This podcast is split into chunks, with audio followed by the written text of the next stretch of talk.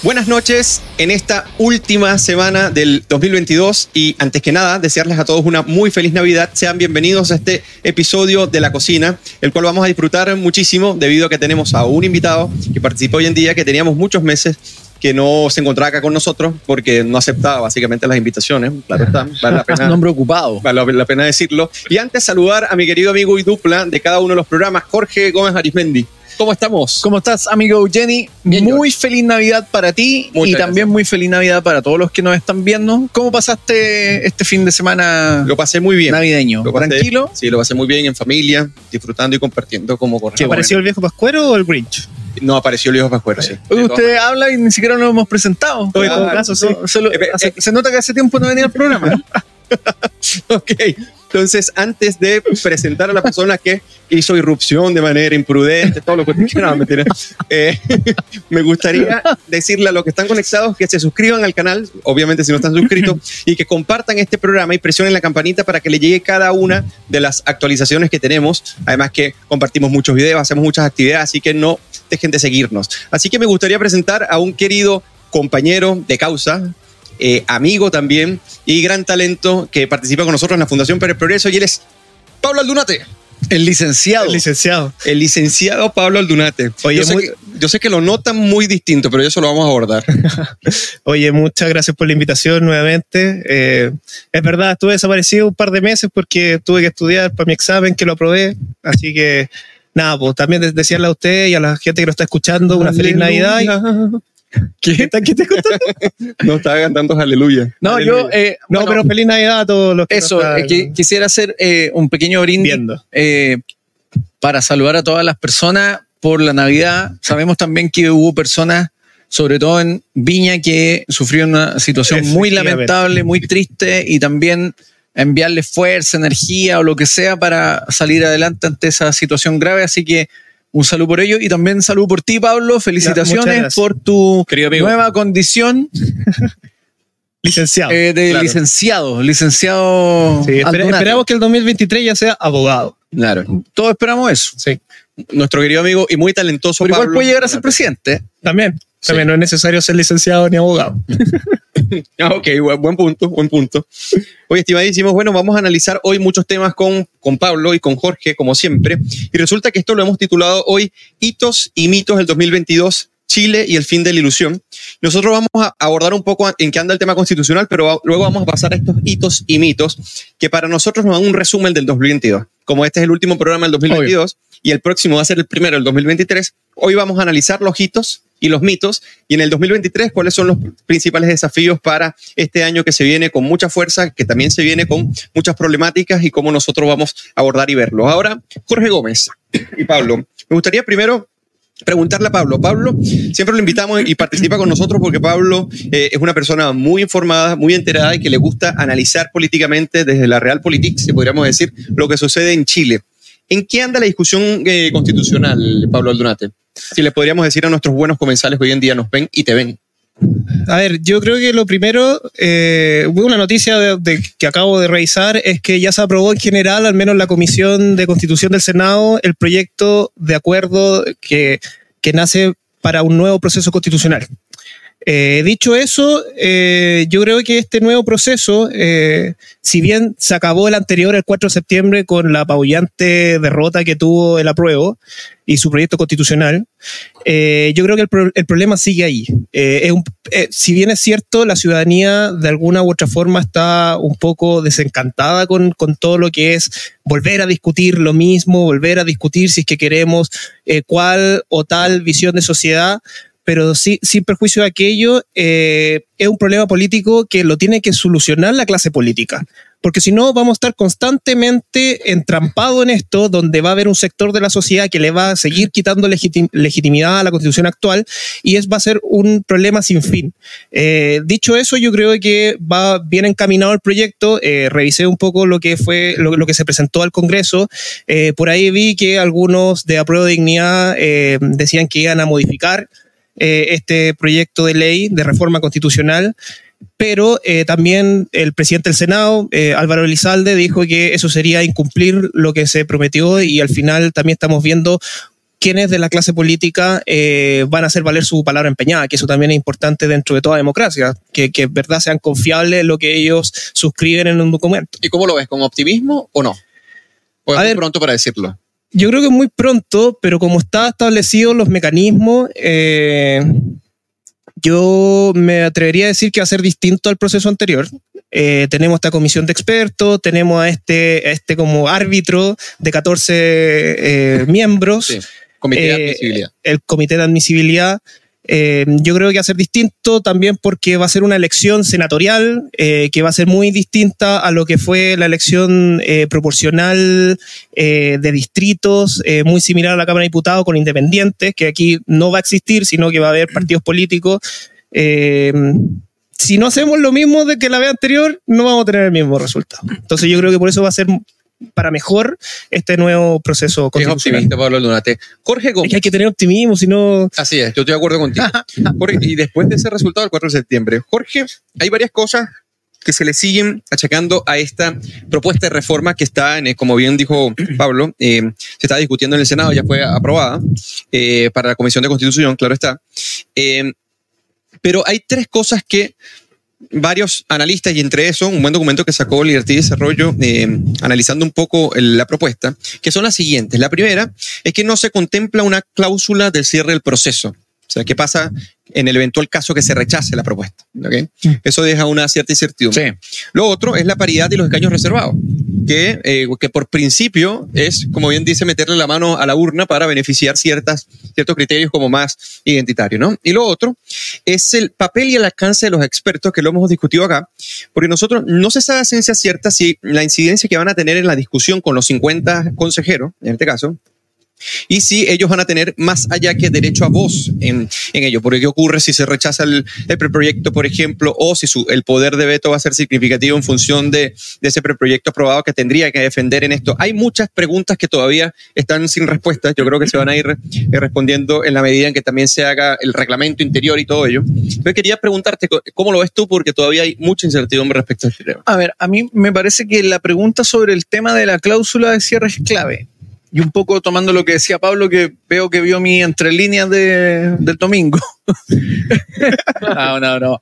Pero lo viste, lo viste. Lo que pasa es que todos estos procesos, de alguna forma, tienen una matriz eh, jurídica, pero esencialmente tienen un elemento político muy clave. Mientras la clase política no logre configurar un cierre, aunque tú establezcas una cláusula de cierre, el proceso va a seguir. ¿Por qué? Doy el ejemplo. Supongamos que establecieran una cláusula de cierre y el proceso eventualmente se cumpliera según lo establecido. Si hay grupos o actores políticos que ponen en duda ese acuerdo, el problema va a seguir suscitándose en el fondo. Entonces, acá hay un punto clave que tiene que ver con cómo los actores también propician la certidumbre de un acuerdo, que además es la certidumbre de un acuerdo que van a cumplir. Porque este es el punto clave. Yo creo que hoy día Chile está en una situación en que los actores políticos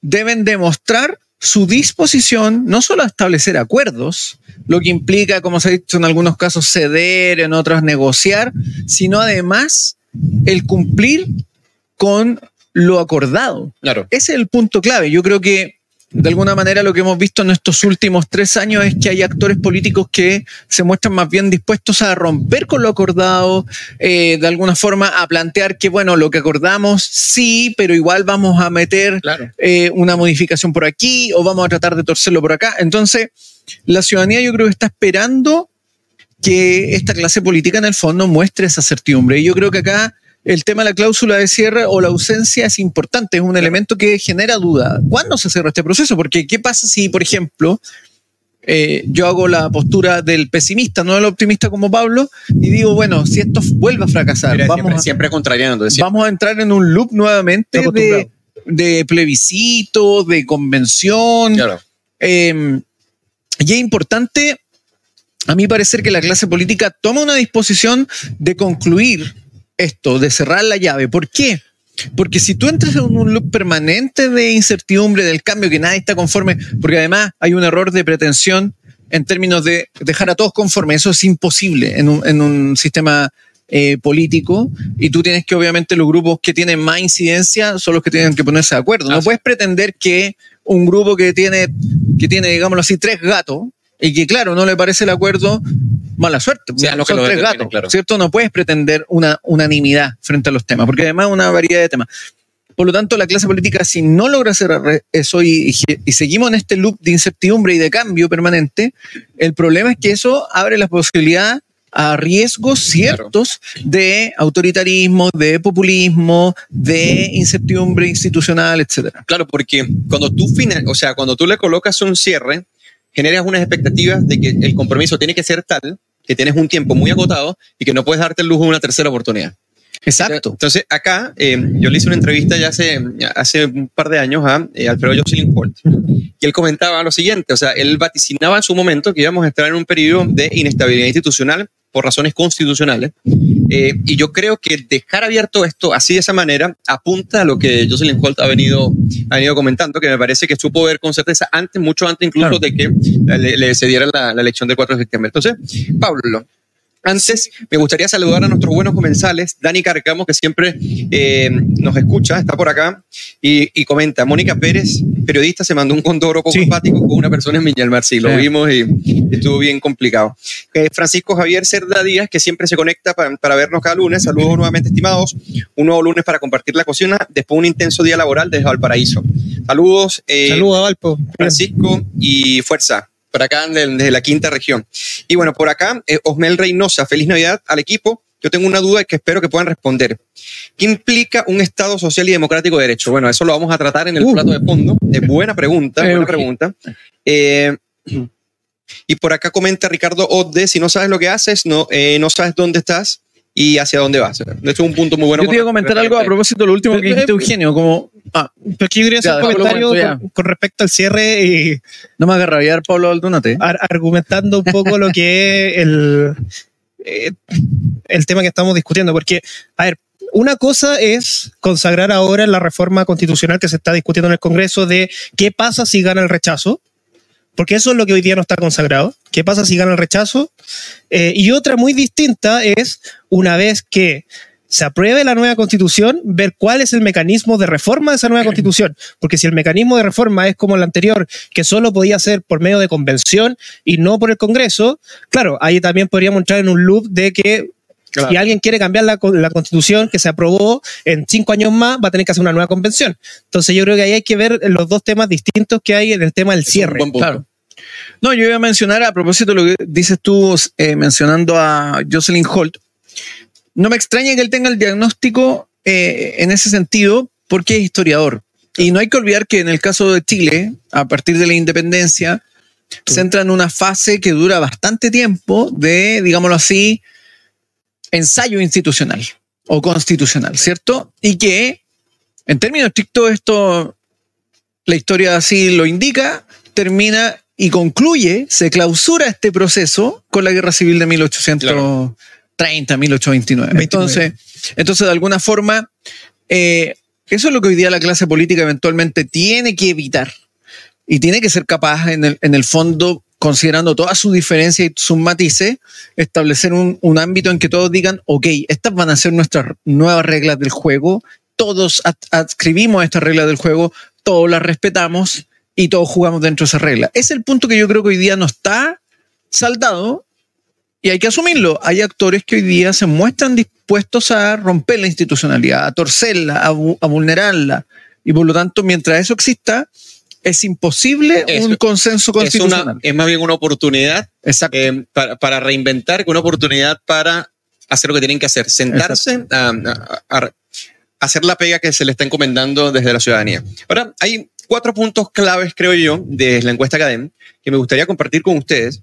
Y es el siguiente, por ejemplo, el 64%, esto, esto sube un punto, está de acuerdo con que Chile necesita una nueva constitución, mientras que el 33% está en desacuerdo. Fíjate que el desacuerdo baja eh, tres puntos, ¿no? Un 50%, yo creo que este es el dato más clave por las proporciones, casi un empate, si podríamos decir, ¿no? 50% está de acuerdo y 49% en desacuerdo, y este desacuerdo sube tres puntos, por cierto, con que la constitución sea redactada a través de un consejo constituyente de 50 miembros electos y una comisión experta de, 44 de 24 personas nombradas por el Congreso. A mí este dato me parece relevante porque es un dato que te dice hay un sector muy importante, relevante y determinante que no está de acuerdo con estas bases que se están discutiendo, por más de que en promedio el 83% está a favor de las bases fijadas en el acuerdo constitucional. ¿Qué quiere decir? Por un lado, que por un lado estás de acuerdo con el contenido, pero por otro lado estás de acuerdo con la forma. Ah. Y eso, si no se atiende con base a este desafío institucional que se está dando, eh, puede generar eh, ensayos de inestabilidad, si podríamos decir. ¿Cómo lo ves tú? ¿Cómo ves tú estos datos? A ver, yo creo que ahí dentro de ese, porque al final está 50 y 50. El margen de error te dice, es un te dice eso, claro. Eh, es que yo creo que quienes están en contra de, este acuerdo eh, son múltiples actores. Por un lado, una parte de la derecha. Vimos que se excluyó el partido, o sea, el partido republicano de este acuerdo. Por otro lado, tener una parte del centro, que podríamos llamar centro, que es el Partido de la Gente, que también se excluyó de este acuerdo. Y por otro lado tenemos también a la izquierda que no está muy de acuerdo, eh, dado precisamente porque, y esto lo han denunciado ellos mismos, es un proceso muy tutelado por parte de los partidos políticos. Eh, ya no es la asamblea constituyente que ellos querían, donde había una hoja en blanco, sino que hay bordes constitucionales claramente definidos, que yo, eh, yo esto lo conversaba con un profesor hace como dos semanas, es cosa de plebiscitar los bordes constitucionales y ya tenemos una constitución. No es necesaria hacer más que lo que ya está ahí y agregarle un poco más de de, palabras. Eh, y yo creo que eso no le gusta a la izquierda porque eh, sería una derrota ideológica para ellos, porque si bien dice que se va a consagrar un Estado social y democrático de derecho, eh, los derechos sociales van a ser, van a ser proveídos tanto por el Estado como por, los privados. Entonces, por ese lado, sería su derrota ideológica y lo que han luchado por todos estos años. yo por eso creo que está en un 50 y 50. Yo creo que ahí hay parte de la derecha que no quiere que se siga un nuevo proceso constitucional, hay parte del Partido de la Gente que quería un plebiscito de entrada, pero al parecer no se va a dar, y la izquierda que no está, está en contra del, al menos creo yo, los contenidos de, estos bordes que van a delinear la nueva constitución. Sí, sin duda. Mira, fíjate acá. El cuarto punto que quería compartir. El 82% está de acuerdo con que la constitución reconoce a los pueblos indígenas como parte de la nación chilena, que es una e indivisible, y 81% con que Chile consagre los siguientes órganos autónomos. Banco Central, Justicia Electoral, Fiscalía y Contraloría. Entonces, llega un momento que hace mucho sentido lo que tú dices, porque hay personas que obviamente no les gusta, por ejemplo, eh, las dos cámaras. Y cuando uno ve este mismo sondeo, tú ves que más de un tercio está en desacuerdo con las dos cámaras. Y no es menor. Y ese, y ese tercio coincide eh, con la base movilizada en cierta medida de, eh, que, que, Gabriel Boric básicamente ha tenido con, con respaldo. Entonces yo creo que estamos, sí, en un punto clave que el acuerdo eh, ha salido muchísimo mejor de lo que se esperaba, incluso muchísimo mejor que el del 15 de noviembre, por ejemplo, pero hay ciertos desafíos y con esos desafíos pasamos a plato de fondo, pero antes recordarles que estamos con Pablo Aldunate, licenciado en Derecho y además analista político que nos acompaña y nos ha acompañado en la Fundación por el Progreso desde hace bastante tiempo y para nosotros siempre es un gusto tener a Pablo por acá. Eh, Jorge y Pablo, pasamos a los hitos y mitos del 2022, que es lo que queríamos compartir con ustedes en clave como reflexiva en esta última semana del 2022 de la cocina. Eh, y hay un mito que, por cierto, yo comentaba con Pablo y me gustaría que Pablo también nos diera su visión. Me gustaría empezar contigo, que es la siguiente. Hubo un mito que se originó a partir del estallido, que era que en Chile existía una especie de ciudadanía que suscribía en cierta medida la refundación total de Chile, en base a un descontento, donde se apoya un, conjunto de marchas y por otro lado hay una validación de la violencia, no solamente de la ciudadanía, sino también de eh, gran parte de la clase política. Entonces la ciudadanía básicamente coincidía ese 80% con entregar un cheque en blanco a, una convención, pero la fuente como tal era refundacional con un profundo desprecio por el todo institucional. Yo creo que eso es un gran mito y yo creo que el hito que marcó este punto es, es haber configurado institucionalmente algo para concretar lo que fue la convención. Entonces, este primer hito y mito? ¿Cómo lo ves tú? Eh, a ver, efectivamente yo creo que em, a partir de lo que ocurre en octubre del 2019 se empieza a instalar la idea de que hay una gran mayoría silenciosa que de alguna u otra forma em, lucha contra el abuso, lucha contra el neoliberalismo, eh, surge el eslogan de los 30 años, los 30 pesos, ¿cierto? Eh, hay una, hay un, se instala un discurso donde de alguna forma esta, esta, esta mayoría silenciosa o estos pueblos, ¿cierto? Eh, excluidos, ¿cierto? se opondrían también contra esta clase política. Y, y eso de alguna forma va tomando fuerza como un mito, ¿cierto? Y se va construyendo como un mito donde hay una ciudadanía que se opone a un sistema que lo oprime, o que la oprime, o que es injusta, que solo beneficia a algunos, a los más ricos, a los más poderosos, etc. Y ese yo creo que fue un elemento que predominó bastante tiempo eh, como, como un discurso eh, en, que de alguna forma buscaba justificar y avalaba y asusaba las manifestaciones, las marchas, eh, se hablaba de una nueva normalidad. Eh, una serie, la, idea de la dignidad iba con esto, como, que, como que, la ciudadanía había despertado, básicamente. El, despertar, esta idea, claro, de que habían estado todos adormecidos bajo un sistema y que por fin despertaban y se enfrentaban a eso. Yo creo que ese fue un mito muy potente que los grupos políticos además lo utilizaron eh, a diestra y siniestra en su propio beneficio. Eh, y hoy día, en algunos casos, incluso paradojalmente quienes los usaron lo quieren desactivar. Esto, esto es increíble. Lo, buscan desactivar de alguna forma porque ahora no les conviene. No porque, no porque vean un problema en, en asusarlo, sino que simplemente porque no les conviene. Yo creo que ese, ese es un elemento que ahí estuvo muy visible. Yo creo que la misma pandemia lo fue agotando y yo creo que en el último tiempo ya la realidad más concreta lo ha terminado por desmitificar, ¿cierto? Es decir, a demostrar que en realidad hoy día no estamos mejor que lo que estábamos eh, en, ah, en, no sé, en, septiembre de 2019. Es decir, hoy día estamos probablemente peor que lo que estábamos en, ese, en esa en términos de violencia, en términos de, eh, económicos. Pablo Lunate, eh, ¿cómo tú ves este mito? ¿Qué tan refundacional es la ciudadanía chilena para poder catalogar esto como eh, un mito? ¿No ah. es o sí es para ti? A ver, yo creo primero que todo que la ciudadanía aún quiere cambios. Yo creo que algo que no sabía interpretar la derecha y la izquierda es qué tipos de cambio quiere la ciudadanía. Dicho eso, yo creo que lo que hemos visto a propósito del 4 de septiembre, la elección de Boric, la elección de Piñera, incluso Bachelet 2, es que el cuerpo electoral es muy volátil. Eh, básicamente busca su propio beneficio y quien les dé más van en esa dirección. Ahora, eh, si es mito o no, eh, la verdad es que yo creo que la gente, si rechazó el 4 de septiembre, no fue por el fondo, fue por la forma. como vio a la convención como un circo, que se reían constantemente de la ciudadanía, pero si uno ve las encuestas posterior al plebiscito, eh, claro, uno era castigo contra Boric. No, no, la primera era la forma. pero la forma a lo que voy, pero está castigo contra Boric, la forma. Eh, quizás lo único, de lo, único de fondo era la plurinacionalidad, pero todo lo demás a la gente no, no, no, le, no le molestaba. Eh, de hecho, yo creo que el día de mañana, y, algo quizás te dice el 50 y 50 que habíamos discutido, o sea, que, que haya un 50 que esté en contra es porque quizás el fondo de esta nueva, en este nuevo proceso es porque tampoco está a favor de ello. Entonces, yo creo que, hay, que yo creo que hay una confusión de parte de Pablo. ¿Por qué? A ver, porque en el fondo. Eh, aquí en esta parte, eh, justo en el plato de fondo, Jorge Gómez comienza Porque yo creo que la lectura del cambio constitucional lo instala la clase política, no la ciudadanía. No o sea, lo, que, ocurre en, en, octubre del 2019, la ciudadanía sale a las calles por diversos motivos, pero no está como prioridad el cambio constitucional. Eso lo, lo, plantea después la clase política como una respuesta en el acuerdo del 15 de noviembre. Y ahí eventualmente la ciudadanía dice, ok, luego vota y vota a favor.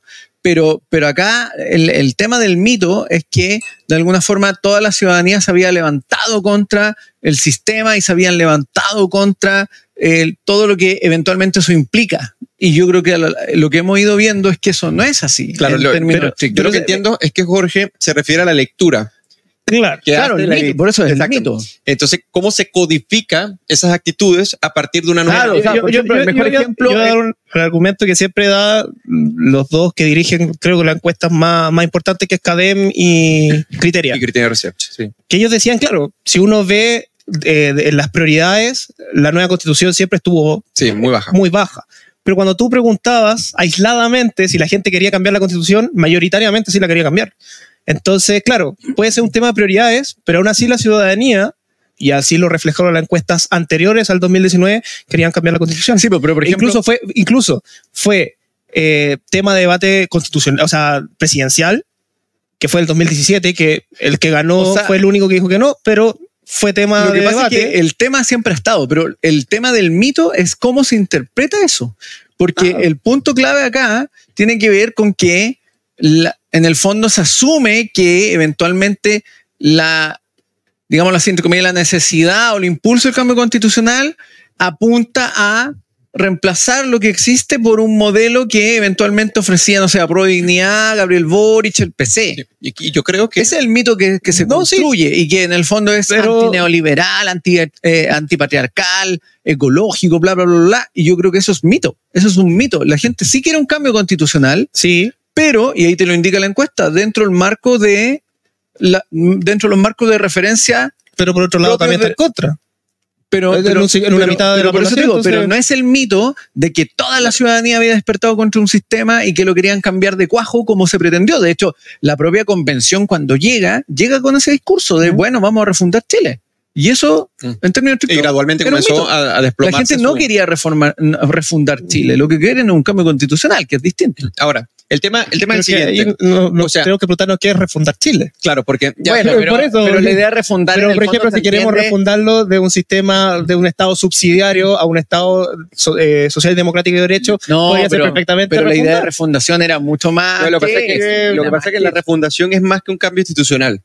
Claro, cambiar las bases éticas de un lugar. Es tomar la cultura política y prefigurarla en algo que es antitético o totalmente distinto a lo que era. Pero yo estoy, yo estoy en parte, fíjate que es bien interesante lo que dice Jorge, porque Jorge se refiere a una codificación. ¿Qué lectura yo le doy a este 80%?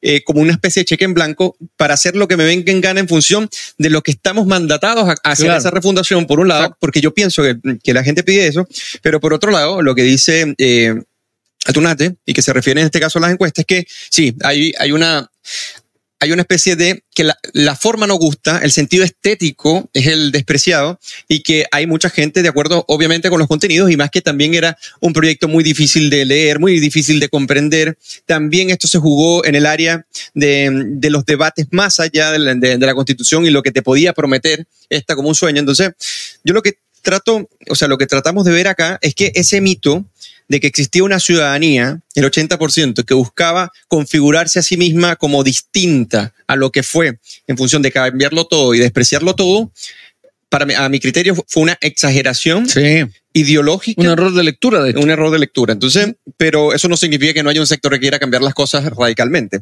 Ahora, hay un segundo mito que me gustaría ver qué opinan, porque entre los hitos y los mitos, eh, y que esto fue reflejado en distintas eh, no solamente en distintas encuestas, había una especie de predilección porque la figura del independiente era la solución fundamental, casi que la tesis vital que iba a recomponer el sistema político chileno y que a su vez siendo jóvenes, con mente fresca, con una experiencia no contaminada y además con criterios identitarios que iba a poder absorber un conjunto de demandas y que configurarla dentro de la Convención Constitucional, yo creo que eso es un hito por un lado, porque es la que logra entronizarse la convención, y por otro lado es un mito porque eh, lo interseccional y lo identitario llevado hasta su cenit, eh, hasta su apogeo, terminó siendo fundamentalmente rechazado. Pablo lo, lo, nombraba, el tema de la plurinacionalidad fue un tema que se rechazó por, en, en, el sentido de que iba contra el que somos.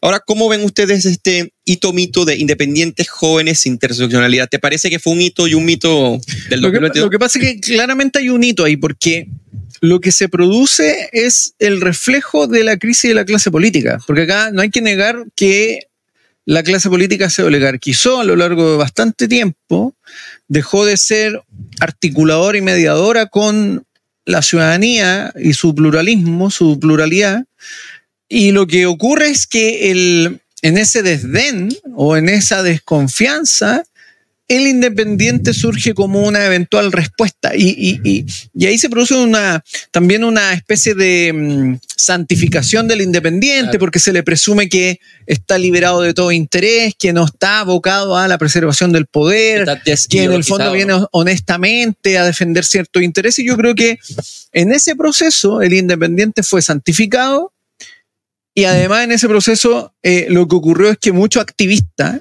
de distinta instancia pasó por independiente, entró a la convención y nunca dejaron de ser activistas. Entonces, nunca dejaron de ser activistas discutiendo sobre una cuestión que en realidad en términos estrictos no requería de activistas sino de convencionales. Yo creo que ese es un punto clave en el fracaso de la convención, es decir, que los activistas de distintos ámbitos, del agua, del ecosistema, de las minorías, etcétera, nunca dejaron de ser activistas y nunca entendieron que su rol era redactar una nueva constitución y no colocar sus propios temas claro, como intereses corporativos. Claro. Exacto. Entonces yo creo que ahí el mito se instaló de la idea del independiente. Yo creo que también la ciudadanía chocó con ese mito. Nos dimos cuenta de alguna manera que el independiente no era primero garantía de una absoluta independencia ni un desinterés. Eh, vimos también que operaban y podían entrar las mismas dinámicas que entran los actores políticos tradicionales. Eh, yo creo que el caso más decidor en ese sentido fue un sujeto que fue elevado a la categoría de santo, digámoslo así, que era San, San Pelado San Pelado que lo elevaron a la categoría de santo inmaculado, ¿cierto? Incluso uno podía ver unas caricaturas en que lo mostraban prácticamente luchando contra todo el sistema de salud. El sistema, no, no, ni siquiera contra el sistema de salud, contra, era como un carro, un carro policial que reflejaba obviamente al sistema, ¿cierto? Y resulta que ese ídolo de barro se desploma fácilmente producto de sus propias mentiras. Entonces, yo creo que también ahí entra, volvemos a la realidad de, cuidado, el independiente también es un actor como cualquier otro que está expuesto a intereses, que está expuesto a errores, que está expuesto a, a, cuestiones que escapan en el fondo a una idealización. Y yo creo que eso ocurrió también en la convención. Yo creo que una de las organizaciones internas de la convención que lo logró eh, perfilar muy bien eran los independientes no neutrales. Básicamente eso termina generando, quitando el mito, o sea, somos independientes, pero eh, no significa que estemos desideologizados o despolitizados en, en términos Y lo mismo genio pasó con los escaños reservados. Al final los grupos, los representantes de grupos indígenas nunca dejaron de ser eh, eh, como activistas de una causa y, entonces también se produce como ese desengaño de parte de la ciudadanía. Así es. Pablo Dunate, ¿cómo lo ves tú? Independientes, jóvenes, interseccionales. Tú que vienes también de las luchas universitarias y del activismo duro, coméntanos. yo lo primero que vi cuando se conformó la convención, y aquí varios de los que nos pueden estar escuchando lo vivieron quizás, fue que la, la, convención era una asamblea universitaria, donde el que gritaba más fuerte predominaba por sobre el el otro. Eh, dicho eso, creo que más que hito mito, eh, los grandes derrotados del 2022 creo que son los independientes, con creces. Tal como decía Jorge, esta, esta visión inmaculada que se tenía de los independientes al final no fue tal. de hecho, varios constituyentes de distintos partidos políticos o conglomerados dijeron que no se podía llegar a acuerdo precisamente porque los independientes no respondían a nadie. Entonces al final atomizaban el poder aún más en vez de conformar grandes mayorías para poder sacar adelante tal o cual tema. Ahora, yo creo que aquí es una lección que hay que aprender o que tienen que aprender eh, las, la derecha o centro derecha, porque al final el tema de los independientes, el tema de los escaños reservados, eh, a la gente se le podrá olvidar, pero esto fue algo que lo propuso la propia derecha, Relación Nacional, eh, fue el que presentó el proyecto de ley, por un lado. Y dos, también, para, que nos, para los que nos gusta la política, para que hicimos eh, política universitaria también, hace más de 20 años que vemos a la izquierda metida en todo lo que son los movimientos sociales, que son todos estos tipos de causas. Sí. Y era de esperar que si es que alguien independiente a favor del agua iba a ser alguien de izquierda o alguien muy cercano al Frente Amplio, alguien muy cercano al Partido Comunista, eh, si no su propia célula. Eh, por eso yo digo que esta es también una lección que tiene que aprender la derecha o centro derecha de que hay que mirar un poco más allá de, de donde ellos están, porque esto se venía hace muchos años y lo sabían muy bien. De hecho, creo que hay mucha literatura de izquierda con respecto a la década pasada, que es la década de los movimientos sociales. Entonces, al final. Bueno, fíjense que uno. Ahora, pero para terminar, que yo creo que, eh, si bien es cierto que fueron los más derrotados, eh, quiero recordar las palabras de Carlos Peña. Porque él decía, nos puede gustar o no, pero la convención era lo más representativo de Chile y que de, una u otra forma no hay que atacar el instrumento, sino que hacernos cargo de, por decirlo de alguna forma, de la enfermedad. Eh, y que la convención era representativa de que habían eh, sectores postergados de la discusión pública que estuvieron alejados constantemente y que aquí se manifestaron plenamente porque creían ellos que tenían el poder para hacerlo. Ahí yo creo que es, bueno el punto que plantea Pablo y uno puede ahí abrir la discusión con o poner en duda lo que plantea eh, Carlos Peña en ese sentido, porque yo creo que ahí hay una confusión conceptual respecto a la representatividad. Bueno, también. Porque en el fondo, efectivamente, cualquier sociedad tiene una pluralidad de individuos, de, perspectivas, eh, condiciones, una serie de elementos que generan una pluralidad de sujetos, pero la política democrática no busca necesariamente representar a cada sujeto o cada pluralidad en el sistema, sino que lo que busca a través de la representatividad es que aquellos que son electos como representantes se enfoquen en el interés general de esa pluralidad, no en las particularidades. Yo creo que ese es el problema, porque efectivamente uno podría decir, claro, lo que nos mostraba la convención era la, la variedad tribal que existe en Chile, las distintas tribus, sí, ok, pero eso es distinto a presumir que con esa representatividad tú vas a generar el foco de representatividad en términos democráticos. Yo creo que son cosas distintas. Pero ¿cómo, lográis la representatividad cuando tenéis también a partidos políticos que están desprestigiados? Aquí es el problema. Lo que pasa es que los partidos políticos, el surgimiento de la democracia moderna y, y el criterio de representatividad es que el representante, por eso, fíjate, el cambio de la modernidad implica además prescindir del voto como el mandato del voto. Es decir, tú votaste por mí, él no votó por mí, ustedes son del mismo distrito, claro. yo no te represento solo a ti como tú, mi votante. Tú no me das un mandato a mí específico. Yo tengo, tengo que representarlo a él. Y en función de eso, yo en realidad tengo que velar por el interés general que implica ustedes dos uno que votó por mí y otro que no votó por mí. Y es un cambio que la modernidad, la democracia moderna lo establece. Entonces, cuando volvemos a plantear que, bueno, es que al indígena lo tiene que representar el indígena y, y al tanto lo tiene que representar el tanto y así, es que volvemos a una lógica premoderna donde asumimos que la única posibilidad de representatividad es de aquel que comparte las mismas condiciones que tú. Y eso es un, eso es un error en términos conceptuales por un, sistema democrático. Sí, claro, porque la, democracia y los asuntos públicos no se encargan de este orden inmanente de las particularidades. Es imposible. sino que por el contrario se encarga de lo, que llama Fukuyama, por ejemplo, de identidades integradoras. Y una de ellas es precisamente la ciudadanía. Exacto. Entonces, el concepto de ciudadanía acá es, clave porque es el único con el cual puedes conectarte y que a pesar de las diferencias que son naturales y que son y que son las que permiten la existencia de la política porque con ellas es la que tienes que lidiar estas diversidades pueden confluir a pesar de ellas.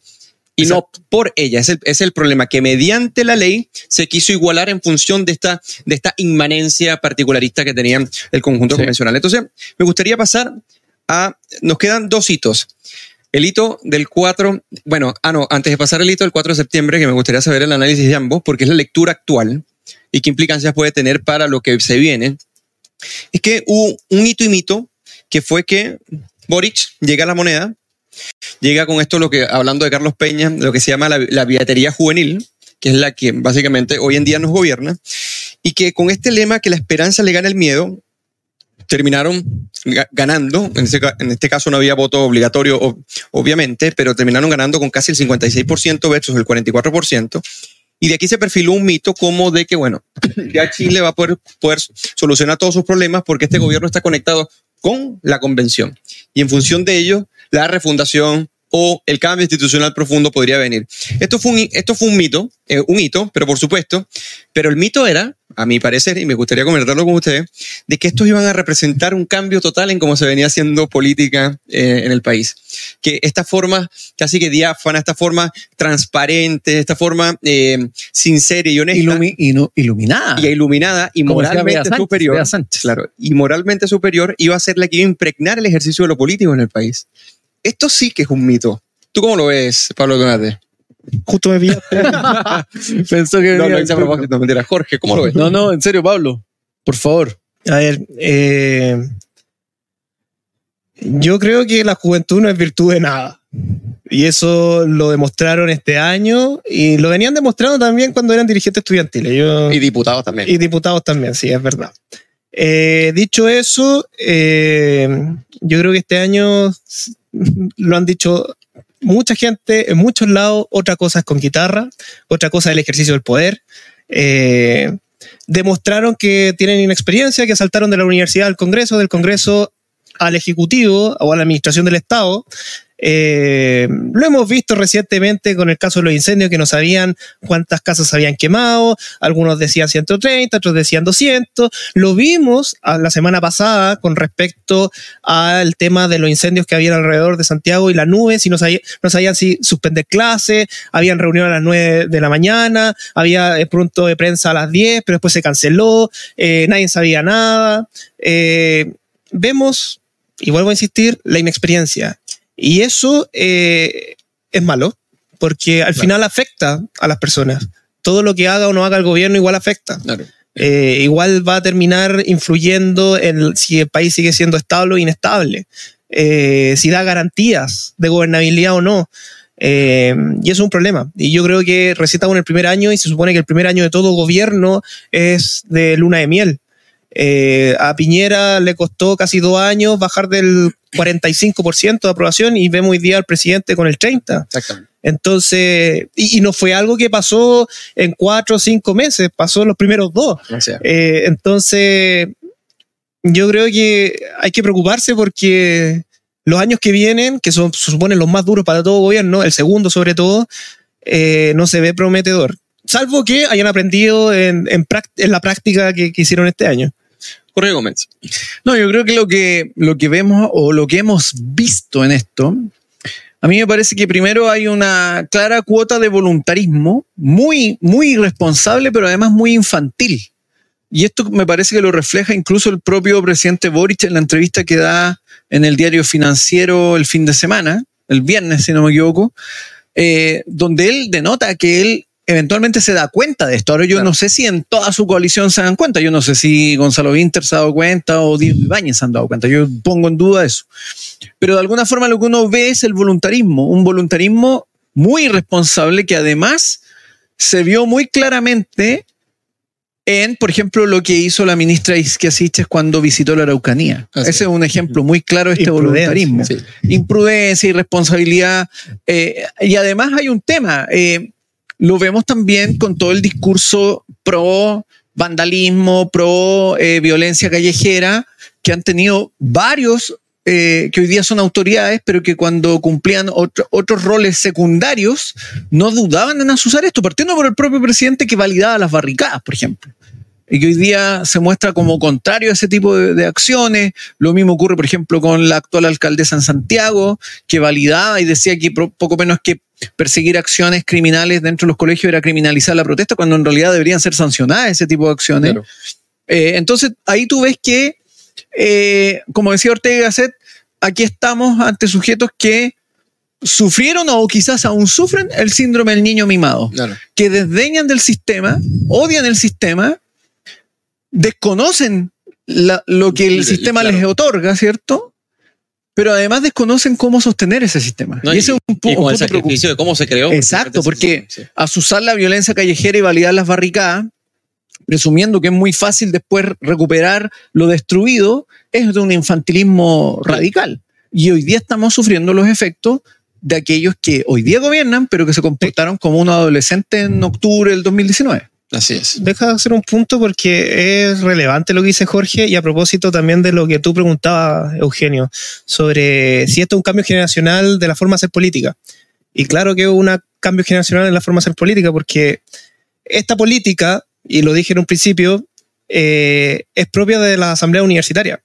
Mi experiencia, al menos dentro de este contexto, es que ellos nunca asumieron culpa de nada. Eh, había un paro de cuatro meses, la mitad de una generación se echaba un ramo y la responsabilidad era de, de los directivos y no de ellos que asusaban a que los compañeros estuvieran ahí constantemente en la lucha en vez de estudiar en un paro. Lo mismo pasa con, cuando pasan al sistema, o sea, eh, la culpa siempre es del otro. No es de ellos. Porque también aquí hay una responsabilidad, y, yo esto lo he conversado con varios profesores, de que ellos tampoco nunca hicieron valer responsabilidad alguna. Desde el 2011 en adelante se permitieron las tomas, eh, se permitieron el uso de la violencia como método de acción política, la funa, y nunca hubo ni un castigo ejemplar, eh, ninguna sanción significativa, ni amonestación, no ni siquiera. No. Entonces, también es algo que está pagando una generación por no haber educado de una forma mucho más eh, rigurosa a, la generación que hoy día no está gobernando. Ahora, para ir cerrando este plato de fondo, el, hito, creo yo, del, del 2020, de este 2022 es sin duda alguna el resultado del 4 de septiembre, pero sin duda alguna casi el 62% rechaza la propuesta. Y yo creo, para no ahondar en esto y para pasar al jugo de la semana, es que en ciertas medidas todo lo que hemos, eh, todo lo que hemos expresado y analizado, como por ejemplo esto de la ciudadanía refundacional y el desprecio del todo, los independientes, los jóvenes y, su, y la visión interseccional, eh, el Boric este que es fruto de esa billetería juvenil y que termina demostrando que la improvisación, la ineficiencia, la ineficacia ha, terminado minando la gobernabilidad en Chile. Y bueno, que el 4 de septiembre en cierta medida termina reflejando eh, un desprecio a ello, porque recuerdo que las encuestas, la primera, eh, o sea, la primera opción de por qué rechazar fue la forma, la segunda la plurinacionalidad, la tercera castigar al gobierno.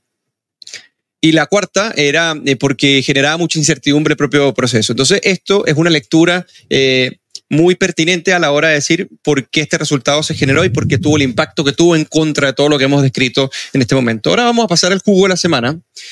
Y a mí me gustaría iniciar como costumbre, pero antes eh, comentar que Marcela Vega dice, al fin vemos a Pablo Aldunate, gran invitado. Debe ser una admiradora de Pablo Aldunate. ¿eh? Gracias. Así que muchos saludos, Marcela. Eh, Pablo, ¿le quiere decir algo, Marcela? No, no. Está bien. Muchas gracias, Marcela. Por ahí le agradecen. Entonces, ahora vamos a pasar al jugo de la semana, pero antes pedirte que te suscribas al canal, presiones la campanita para que te lleguen todas las actualizaciones y compartas este video si te gusta. Ahora vamos a pasar el jugo de la semana. El jugo, básicamente nosotros determinamos, ya sea iniciando esta semana o la semana anterior, quién dio jugo. Y siempre iniciamos con Jorge Gómez Arismendi, que esperamos en esta oportunidad verlo enojado, exactamente enojado. Jorge Gómez. Y bueno, a propósito de estos... Eh, estas luciérnagas de la política, como se prometía el Frente Amplio, sobre todo, ¿cierto? Que iban a iluminar la política y todo este discurso. Eh, mi jugo esta semana es Giorgio Jackson, Kenneth Giorgio Jackson, quien en el contexto, y, y, esto se extrapola a varios otros personeros del Frente Amplio, en el contexto de los incendios en Viña del Mar, donde personas perdieron sus casas, donde eventualmente vieron todas sus vidas de alguna manera destruidas por el fuego, Giorgio Jackson se dedica más bien a hacerle publicidad a su gobierno en vez de preocuparse de ayudar a las personas que están afectadas. ¿Y cómo lo hace? Planteando que en realidad este gobierno tiene una pretensión de transformación y de cambio y que quieren cambiar esto por esto otro. Entonces, este ministro, en vez de abocarse a su función de responder, de preocuparse de la ciudadanía que se ve afectada por una catástrofe, se dedica a hacerle publicidad a su gobierno en el contexto de que es un gobierno que está mermado, que está con altas críticas y en vez de enfocarse en eso, se dedica a hacer esta, esta publicidad, digámoslo así, entre comillas, engañosa. Entonces, Giorgio Jackson, usted es un irresponsable en ese sentido eh, y por algo también lo sacaron de otro ministerio y lo tuvieron que fondear un tiempo. Así que usted es el jugo de la semana, Giorgio Jackson, y varios de sus compañeros también. Muy buena. Se suman a su, a su jugo. Mire, ya varias veces Jorge le ha pegado muy bien a Giorgio Jackson y sí, porque decía que este gobierno para la historia no va a pasar desapercibido. Primero, preocúpate realmente de que las cosas se pueden hacer bien pegando. en Chile y luego eh, ahí mm, comienza a hablar de que el legado venga por añadidura, pero no, no, previo a ello. Ahí se ve el narcisismo, esta pretensión muy millennial de... y la arrogancia, la arrogancia la sigue teniendo, ese es el punto. Porque en el contexto además de la catástrofe, en vez de mostrar una cuota de humildad, lo que empiezas a hacer es el aspaviento de que tú vas a cambiar el sistema completo. Claro. Vamos a ver si en dos años más, ojalá no se produzca otro incendio, y a, ver si cumpliste tu promesa a Giorgio Jackson. Ahora vamos con Pablo Lunate. ¿Cuál es tu jugo de hoy? Bueno, mi jugo de esta semana es el silencio vergonzoso por parte de la centro derecha y derecha con respecto al caso del el ex alcalde de Vitacura, Torrealba, eh, con la presunta eh, desfalco de fondos públicos. Porque la derecha ha sido implacable cuando surgen casos de corrupción, no hay sentencia por medio, surgen casos de corrupción en condenar eh, estos casos. Pero cuando es así mismo, no lo hace, están en silencio.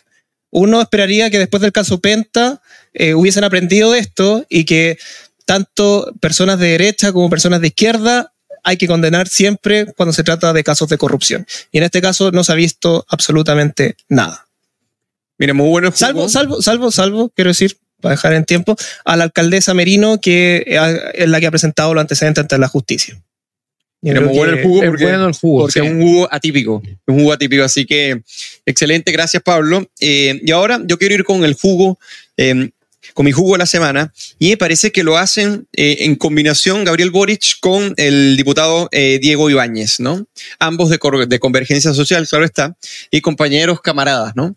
Resulta, y esto es impresionante porque ustedes saben más de la historia de Chile que yo, pero yo no recuerdo que alguna vez, o por lo menos desde que la democracia eh, vuelve a Chile, haya habido tanta irresponsabilidad con respecto a lo que se considera que puede ser una posibilidad de que alguien está perpetrando un daño que puede ser sistemático. ¿Y a qué me refiero? Que eh, para una entrevista que le, hicieron, que le hicieron a Gabriel Boric y fue consultado por la presunta intencionalidad de los incendios que podrían beneficiar a empresas inmobiliarias, Gabriel Boric, como jefe de Estado, responde lo siguiente. Hay un proyecto de ley que presentó el diputado Diego Ibáñez y también hay otros dos proyectos que se están discutiendo en el Parlamento para declarar que los terrenos quemados no pueden ser vendidos después a las inmobiliarias, justamente por esas sospechas le vamos a dar urgencia legislativa, vamos a trabajar en esos proyectos. A mí esto me parece impresionante porque es no tener antecedentes, es no tener ningún tipo de prueba. Eso son sospechas. El presidente de la República se basa en sospechas infundadas sin ningún tipo de dato o criterio riguroso con el cual pueda realizar alguna acusación de ese tipo, porque para realizarla tú tienes que demostrar una sistematicidad para lograr que esos incendios y afectaron a, muchísimas personas y que, eh, y que a su vez esta acusación sea tan seria que sea digna de poder llevar realmente a la discusión pública. Entonces ellos lo llevan con base en sospechas conspiranoicas. Y a mí me parece que esto es de una gravedad impresionante. Primero por el presidente de la República y segundo por un diputado que se aprovecha de estas instancias. Y también salió Rodrigo Mundaca, el, el gobernador de la quinta región, básicamente validando según lo, mismo, según sospechas. A mí me parece que ustedes dieron el jugo esta semana porque para poder referirse a estos asuntos que son tan graves hay que tener pruebas, hay que poder constatar realmente que lo que se dice puede tener un fundamento y no le está dando jugo con respecto a sospechas conspiranoicas porque dejan muy mal el debate público, dejan muy mal el ejercicio eh, del cargo y terminan desprestigiando lo que la ciudadanía ha venido reclamando eh, últimamente, que es a la clase política en general. Su desprestigio y la falta de confianza ustedes la están alimentando día a día con estos actos vergonzosos. Así que ustedes son el jugo de esta semana. Muy bueno tu jugo, muy bueno tu jugo, Pablo. Eh, y yo creo que acá hay, hay dos puntos que, que, me parece que son claves, sumando los dos jugos, que tiene que ver con que, por un lado, cuando hay antecedentes, hay que dar alguna señal claro. de que ese antecedente nos genera algún ruido, en el caso de Torrealba. Y cuando no hay antecedentes, cuando hay solo meras sospechas, tú no puedes pretender hacer una legislación en base a meras sospechas. Pensemos, por ejemplo, derivemos este tipo de legislación a la pretensión de lo que se buscaba establecer con respecto al tema de la fake news. Es decir, acá podríamos tener un gobierno que en base a las meras sospechas podría tratar de eh, censurar a otros actores políticos por la mera sospecha. Entonces, gente que está eh, legislando sin evidencia alguna, fehaciente, me parece que es grave en un sistema político. O sea, están haciendo por último, un circo. Por último, Diego Ibáñez, dígale a sus asesores que reúnan los antecedentes. Si usted los reúne, arme una comisión eh, investigadora, ponga los antecedentes en fiscalía y haga las denuncias, pero no haga estas estas cosas en Twitter, ¿sí? es, ridículo. De que el presidente se preste para esto. Bueno, imagínense. Bueno, hemos terminado con el jugo de la semana, estuvieron muy buenos los jugos de hoy día. Y vamos a pasar al bajativo, que es la parte como también, tiene, tiene algo de entretención, porque aquí recomendamos películas, libros, series, poemas, obras de teatro, todo un poco,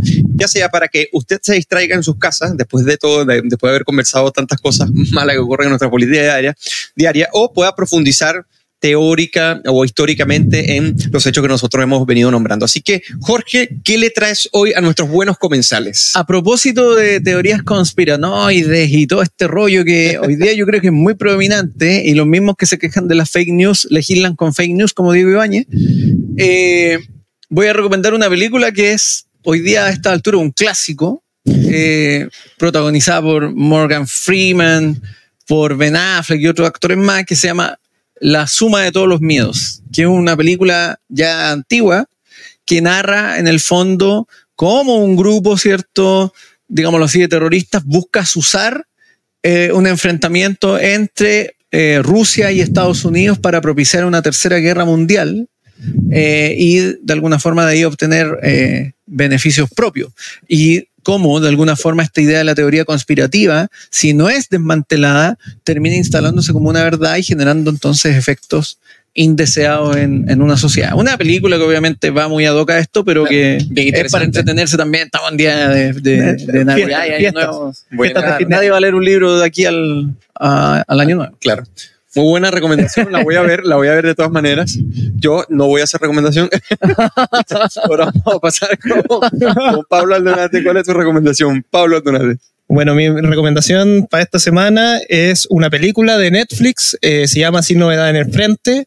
Eh, está inspirada en un libro de 1929, Es un en la cual es un libro antibelecista, dado el contexto en el, cu- en el cual estamos a nivel internacional, sobre todo con la guerra entre Ucrania y Rusia, que cuenta la historia de un grupo de jóvenes, específicamente en unos 17 años, en el cual en la Primera Guerra Mundial van a las trincheras, viven los horrores de la guerra y, y se va, se va, eh, se va viendo cómo esa luz de un joven de 17 años que quería ir a la guerra termina por apagarse y transformándose en la persona que termina siendo el protagonismo, protagonista.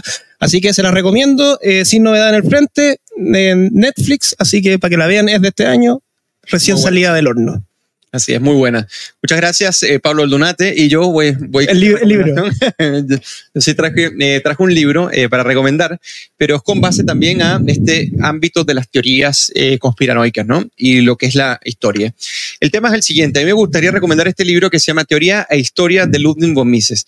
Este es el libro, podríamos decir, más metodológico de Ludwig von Mises y es bien interesante porque resulta que si uno se deja arrastrar por unas cascadas de narrativas que no tienen ningún sustento teórico en poder ser analizadas, terminamos cayendo en ese tipo de trampas, por ejemplo, de trampas como, por ejemplo, de que, bueno, existe una conspiración Sí. eh, de, la, de las inmobiliarias. Tener una buena teoría, no hay nada más práctico que una buena teoría. Tener una buena teoría te da luces para poder eh, analizar la historia. Por ejemplo, yo puedo llegar, y, y esto pasa mucho con los datos, por eso que los datos en sí mismos no me dicen nada. Si yo no tengo unos anteojos, o sea, en el sentido metafórico, para poder darle lectura a esos datos, porque yo con esos datos podría llegar y decir, bueno, mientras más suben los impuestos, las sociedades se hicieron más ricas, o si por el contrario, teniendo una buena teoría para analizarlo, yo digo que las sociedades se hicieron más ricas a pesar de esa subida de impuestos y que además terminó generando esa subida de impuestos un empobrecimiento posterior. Ese es el tema. Por eso es que es bueno tener siempre una buena teoría para poder analizar la realidad, porque esta realidad, así usted piense que está desideologizada, siempre forma parte de la narrativa o la concepción que tenga algún filósofo, Sí. algún economista, algún historiador de lo que es el orden político, de lo que son sus imaginarios, sus símbolos y sus inter- interrelaciones. Este libro, Ludwig von Mises, los va a ayudar a ver, a pasarse por las principales corrientes eh, colectivistas, una crítica de ellas, una buena metodología para ver la historia, así que en algún momento eh, se recomiendo que lo lean. Teoría e de Ludwig von Mises. Buena tu recomendación, Eugenio. ¿Sabes por qué? Porque de alguna forma, si uno analiza este discurso que se ha instalado de que las, eventualmente las inmobiliarias serían las que aprovechan o e incluso e incendian para poder construir, no se diferencia mucho del discurso que hace años atrás existía respecto, por ejemplo, a lo que ocurrió en la Araucanía, donde siempre se aludía a que los atentados eran acción de las forestales Ah, claro, sí. siempre se descartaba la idea de que fueran otros grupos. Pero resulta que hace un tiempo atrás, el propio Héctor J. Tool, ¿cierto? en una actividad acá en Santiago, reconoció Se las que atribuye, claro. ellos en el fondo eh, recurrían la- al robo de madera para hacerse de armamento y además se ha demostrado que recurrían a atentados incendiarios de otro tipo. Entonces acá también hay una pretensión de una negación y una confusión en términos estrictos, Claro. porque al final no sabemos cuáles son las causas de los incendios. Pu- pueden efectivamente ser humanas, pero cuando pueden ser humanas pueden ser por acción irresponsable de Claro. alguien, pueden ser por descuido, no necesariamente, como muy, muy bien sabe el, el abogado, por un dolo, ¿cierto? Es decir, con una intencionalidad. Y acá lo que está haciendo Diego Ibáñez, eh, el, el go- el gobernador de la quinta Sí. región, la eh, alcaldesa Ripamonte, es inmediatamente atribuir un dolo a cierto grupo, además, respecto a esta situación. Y Y, sin eso me evidencia. parece que es grave. Y sin Eh, evidencia. evidencia, exacto. Ni siquiera evidencia, no, sin evidencia.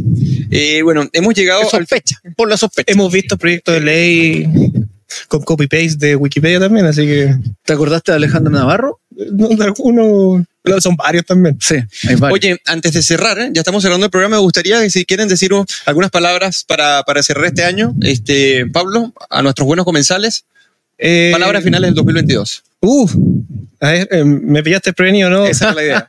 el 2022, la verdad es que para mí personalmente, quizás puedo hablar por mí, fue un año súper difícil.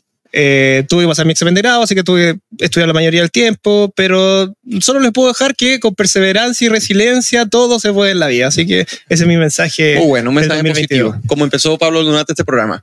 Jorge Gómez, ¿quiere decirle algo a nuestros buenos comensales? A ver, yo creo que el 2022 es un año que fue complejo en muchos aspectos. Eh, yo creo que esta idea, como muy, muy bien mencionado Eugenio, de la esperanza hoy día es más bien el pesimismo el 2023 no sabemos cómo va a ser. Algunos dicen que va a ser un año mucho más complejo, pero como muy bien dice la frase cliché, la esperanza es lo último que se pierde y uno debería en estas fechas al menos tener, digámoslo así, la fe o la expectativa de que las cosas van a mejorar. Yo creo que con eso uno ya se predispone a que sean mejores y ahí, si los tiempos son adversos, al menos enfrentarlo de una manera mucho más, más fuerte y no tan, tan débil. Así que.